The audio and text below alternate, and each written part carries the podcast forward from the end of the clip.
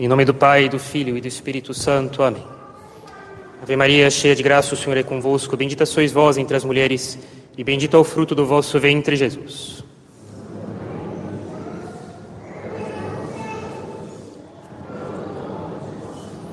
Nossa Senhora das Dores. Podem sentar, por favor.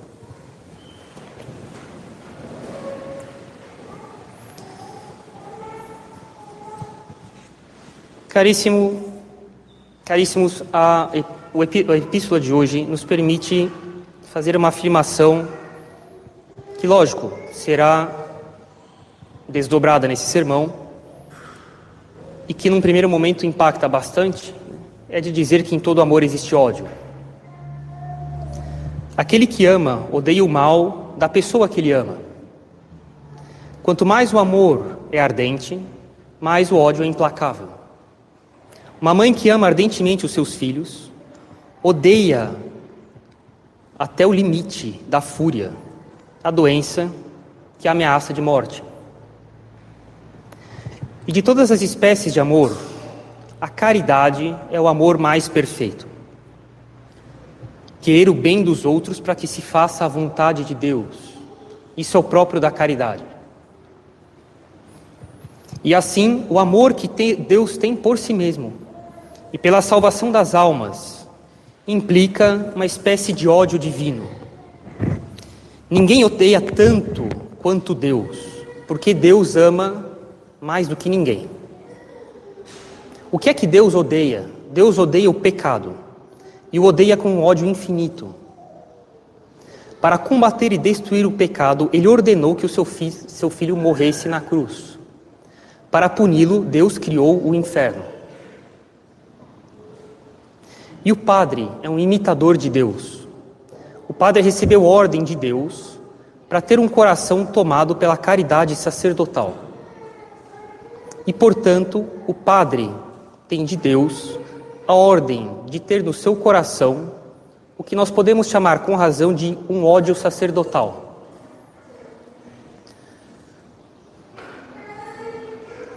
O sacerdote deve odiar o mal contra Deus o mal contra ele mesmo, o mal contra as almas. E esse mal é o pecado. Um padre que não odiasse o pecado não seria um padre.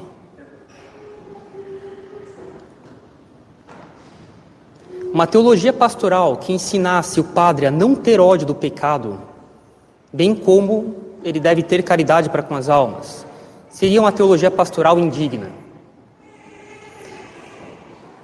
O padre é alguém que está obrigado a odiar, por causa da caridade que ele deve ter com as almas.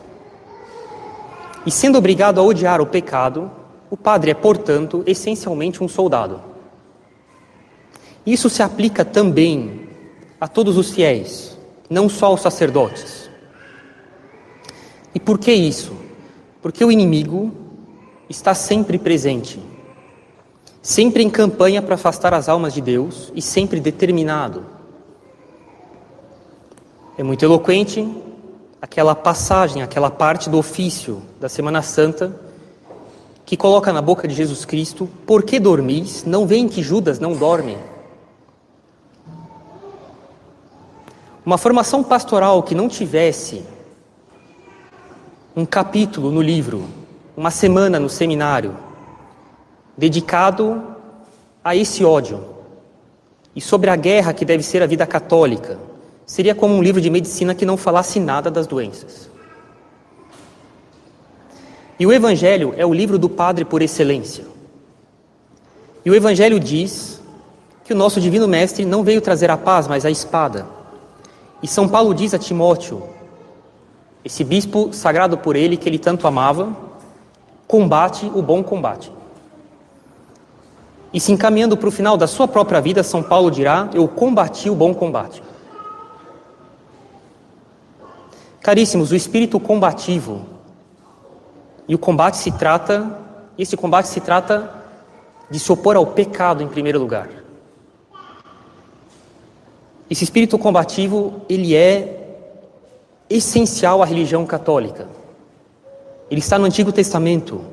Jó diz: a vida do homem sobre a terra é um combate.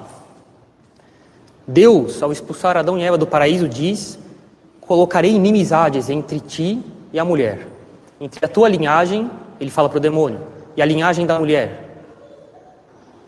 Jesus Cristo é muito claro, ele fala várias vezes do espírito combativo que nós devemos ter. São Paulo, Santo Inácio. Pois bem, as táticas militares de um padre e também dos fiéis têm características que lhes são próprias.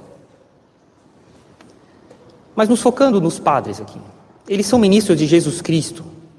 Eles devem defender as almas evitando dois excessos nesse combate: a de causarem perturbação e, por outro lado, o excesso oposto, mas por defeito, a apatia. Um padre turbulento, um padre que perturba, que faz barulho mais do que deve, ao invés de combater, ele se agita e agita os outros. Ele anuncia o seu combate ao som de trompete, ou publicações em rede social, se quisermos aplicar isso hoje em dia. Ele visa as pessoas mais do que o mal delas, como um médico que entrasse na enfermaria, em que os, os, os pacientes estão internados, e começasse a mandar nos pacientes, ao invés de se ocupar da febre deles. Um padre apático, pelo contrário, não vê mal em lugar nenhum. Ou se ele o vê, ele permanece sem intervir para ficar em repouso. Entre esses dois excessos defeituosos, esses dois extremos, ou por excesso ou por falta, entre a perturbação e a apatia, o zelo verdadeiro escolhe, lógico, o equilíbrio. Um sacerdote equilibrado, isso vale para os fiéis também, é ao mesmo tempo pacífico e guerreiro. Pacífico, porque vendo o inimigo ali, o pecado, num grupo de pessoas, numa família, nas famílias, numa capela, numa paróquia, o bispo vendo isso numa diocese, o padre se diz: Eu quero o bem deles, eu quero a felicidade de vocês. Deixe-me então fazer o que eu devo fazer. Deixe-me colocar o bisturi na chaga e drenar esse abscesso. Ele é guerreiro ao mesmo tempo, porque contra a indolência do doente, de não tomar providências, contra o pecado, contra as ocasiões de pecado e os seus maus hábitos, contra o espírito do mundo e os falsos raciocínios, que, bus que buscam legitimar com a aparência de prudência e de direito apegos que facilitam o pecado, contra aqueles que envenenam suas ovelhas, contra os falsos médicos que propõem falsas soluções. Ele é alguém que tem um coração todo de fogo. E esse estado de espírito pacífico e militante ao mesmo tempo, ele encontra sua fonte nos evangelhos. Jesus Cristo disse no Evangelho de São João: Eu vos dou a minha paz. Ele também disse no Evangelho de São Mateus: Eu vim trazer a guerra. Um sacerdote equilibrado é pacífico e guerreiro ao mesmo tempo, sem ser turbulento e perturbador, sem ser apático e inativo. E quando é assim, as almas veem que as suas doenças são tratadas pelo Padre com verdadeiro espírito de querer o bem. E elas têm convicção de que o Padre age guiado por caridade, pelo bem delas. Quando é assim, a ação de um sacerdote ou de um leigo, na medida do possível, na sua esfera de ação, é bem poderosa sobre as almas, mesmo que isso implique declarar guerra, sobretudo quando isso implica declarar guerra aos seus maus hábitos, aos seus defeitos, seus falsos raciocínios e demais facilitadores de pecado, ou pecado simplesmente. Agora, pois bem, a luta sacerdotal contra o pecado, isso também vale para os leigos, que combatem, cada um na sua esfera, conforme suas possibilidades, que combatem para defender a igreja. Essa luta pode provir de um princípio natural ou de um princípio ruim, um temperamento muito belicoso. A cólera natural, a ambição de triunfar, a inveja de escrever um artigo porque o outro escreveu e de ultrapassar o que o outro escreveu. Alguém que na experiência ignora a profundidade do mal e que acredita que reformar as pessoas consistirá em escrever um artigo. Ora, como diz Dom Chotar na alma de todo apostolado, frequentemente uma oração fervorosa adianta muito mais, avança muito mais uma conversão do que longas discussões e argumentos. Ele tem a mais absoluta razão. A pessoa pode ser motivada por amigos muito ardentes, que buscam convencê-lo por um entusiasmo natural. Neste caso, a campanha, a luta contra o pecado ou contra o inimigo da igreja é frequentemente mal conduzida. Quando um padre um fiel também combatem por caridade, a sabedoria está presente no combate. Eu recomendo aqui que leiam o capítulo 8 do livro da sabedoria é realmente o estado de espírito correto que se deve ter quando se pretende defender a igreja e combater os seus próprios pecados, os pecados dos outros. E atenção, o padre Faber ele diz que corrigir alguém, querer fazer uma observação, é equiparável a uma espécie de vocação. Alguém que pretenda corrigir alguém, e não estamos falando aqui dos pais em relação aos filhos, do superior hierárquico em relação aos seus inferiores, por, por dever de justiça e de, de dever de Estado. Estamos falando de um colega que quer corrigir outro. É praticamente uma vocação. Passar pela cabeça dele que ele tem condições de corrigir alguém, isso é bastante delicado. O Padre Feber diz que o ideal o correto é que seja mais ou menos como se alguém dissesse: Olha, se você for lá, ela vai te ouvir. Ah, você acha mesmo? Olha, eu acho que é bom você ir lá falar com ela. Mas se atribuir a si mesmo a iniciativa de corrigir alguém é bastante delicado. Isso se presta, na maior parte das vezes, a grandes problemas. Faz mais mal que bem. Eu recomendo que você leia o livro, o, o livro da sabedoria, no seu capítulo oitavo. Pois bem, um pastor, um sacerdote, se ele é verdadeiramente soldado de Jesus Cristo, ele quer aniquilar o inimigo e salvar aquelas almas que são suas vítimas. Não basta caçar um tigre, é necessário mirar para matá-lo. Por quê? Porque um animal feroz, quando é espantado, frequentemente volta furioso. Não basta arrancar a vítima da boca de um lobo. O padre tem que colocá-la sob uma proteção mais segura pelo resto da vida. E por que isso? Porque um perigo abafado ele renasce. Vejamos, por exemplo, uma paróquia, até aqui exemplar, que começa a ser invadida por um mau costume. Uma dança imoral, por exemplo. Ou poderíamos citar aqui problemas mais atuais.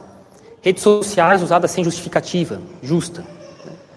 Diversões cheias de perigos hoje em dia, seriados de televisão, filmes, cinemas, músicas, etc. Como um bom pastor, um verdadeiro sacerdote diz para si mesmo: Não somente afastarei minha juventude e os meus fiéis, mas se fosse possível, eu destruiria o foco de onde vem esse mau comportamento. Não somente faria com que eles fugissem, mas eu quero que nas almas exista um espírito de verdadeiro horror a essas pompas do demônio e às suas obras. Um ódio implacável e razoável, baseado em razões, em convicções, para que a fuga deles seja espontânea, não por cobrança minha, mas por iniciativa pessoal deles, por convicção pessoal deles. E nessa batalha, o padre é disciplinado. Isso também vale para os leigos. Ele não consulta suas inspirações pessoais, mas os princípios e as regras estabelecidas pela igreja. E por quê? Porque a luta contra o pecado é um esforço sobre-humano. para o qual Jesus Cristo nos deu leis, nos deu uma tática, por meio da inteligência sobrenatural dele, a inteligência divina dele, não por meio da nossa inteligência natural machucada pelo pecado original e cheia de apegos, enviesada pelo nosso temperamento colérico, pela nossa visão cheia de erros e de ilusões na vida espiritual.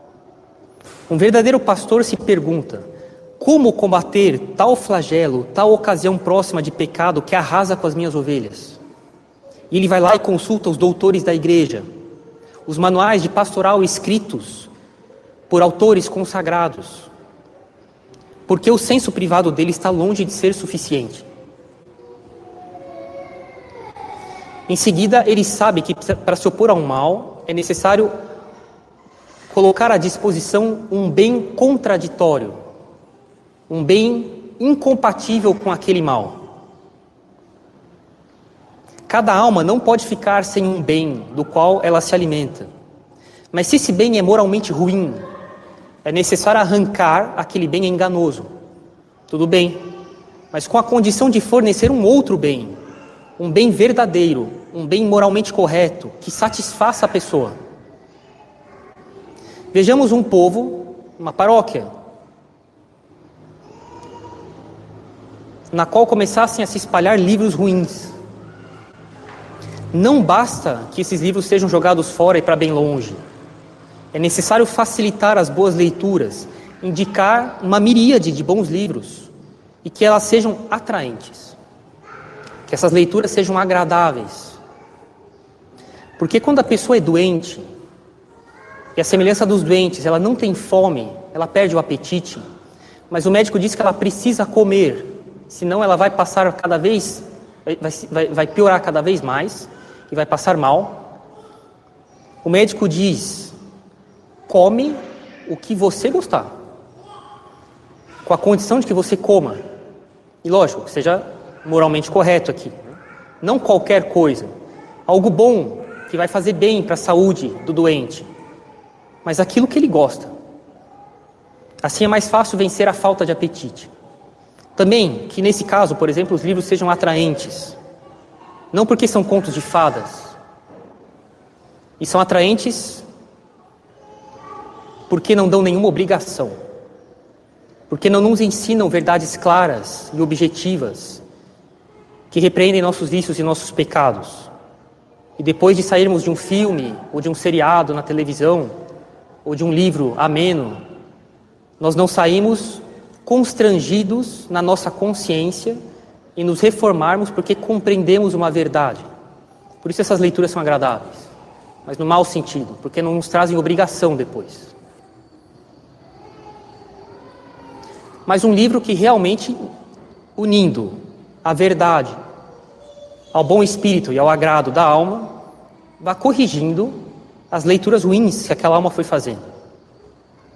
E finalmente, um padre e um fiel também reconhecem o valor da prudência nesse combate. Da prudência verdadeiramente católica, não da prudência humana. Eles têm uma visão sobrenatural das coisas, não uma visão política. Ah, me unirei a tal pessoa, chamarei ela para fazer tal conferência. Porque pode ser que um dia o contato que eu tenho com ela facilite obter certas coisas para mim. Com a intenção de, so, de, de ultrapassar tal grupo ou tal pessoa que escreveu um negócio e eu não. Não. Nosso catolicismo não tem uma visão política do apostolado. Tem uma visão de prudência verdadeiramente católica. Uma visão sobrenatural das coisas. Esse padre e esse fiel reflete antes de falar. Eles ponderam todas as coisas antes, as circunstâncias. Vamos ver até onde podemos ir hoje. Amanhã veremos até onde podemos ir amanhã.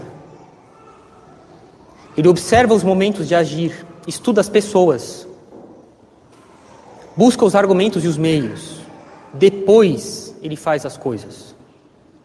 Em resumo, eles procuram ser habilidosos. Quem puder, ou quem já pôde ler a vida de São Francisco Xavier, verá ao longo da sua vida todas as táticas que ele usou para converter os pecadores. Quem ler ou já leu a vida de São Domingos, verá ou já viu as táticas que ele usou para converter os cátaros. As regras usadas nas grandes missões pelos grandes missionários. Prudência verdadeiramente católica. Não a intenção de ter contato com pessoas porque, ah, quem sabe um dia ele pode ser útil. Para que eu possa fazer um evento. Ele pode chamar mais pessoas. E assim eu vou ter mais pessoas. Prudência humana, visão política da religião. Não prudência verdadeiramente católica. É assim que nós combatemos o bom combate. Atenção, ele é um combate contra o pecado. Ele é um combate contra o facilitador do pecado, a ocasião de pecado. Ele é um combate contra tudo aquilo que tira a glória de Deus. Ele é movido pela caridade, ou seja, que a vontade de Deus seja feita. Não pelo meu temperamento colérico, não pelos meus erros e ilusões na vida espiritual, não pela indignação mas para que a vontade de Deus seja feita. E é assim que se combate o bom combate, que é, como dizemos, algo essencial da religião católica. A vida do homem sobre a terra é um combate. Não vim trazer a paz, mas a espada. Quem não tem uma espada, que compre uma. Esse é o espírito católico, mas atenção, bem compreendido. Combater inimigos da igreja e não zelar pela própria salvação existir uma espécie de esquizofrenia, uma divisão. Esquizo em grego é divisão.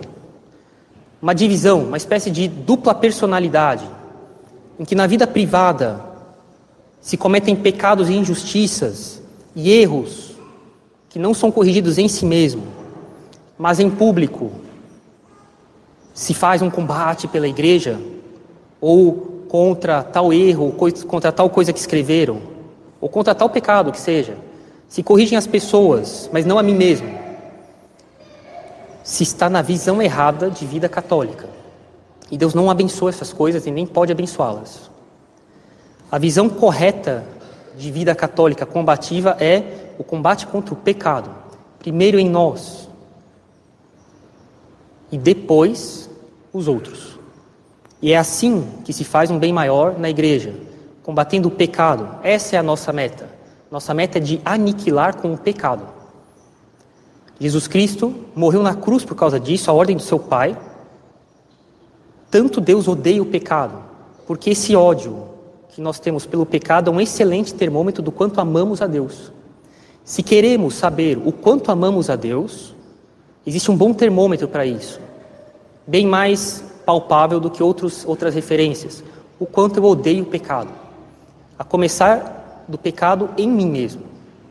Essa é a melhor regra, o melhor termômetro para sabermos se amamos bem a Deus. O quanto eu odeio o pecado. E assim nós faremos grande bem para a igreja, para nós, e daremos grande glória para Deus. Em nome do Pai, do Filho e do Espírito Santo. Amém.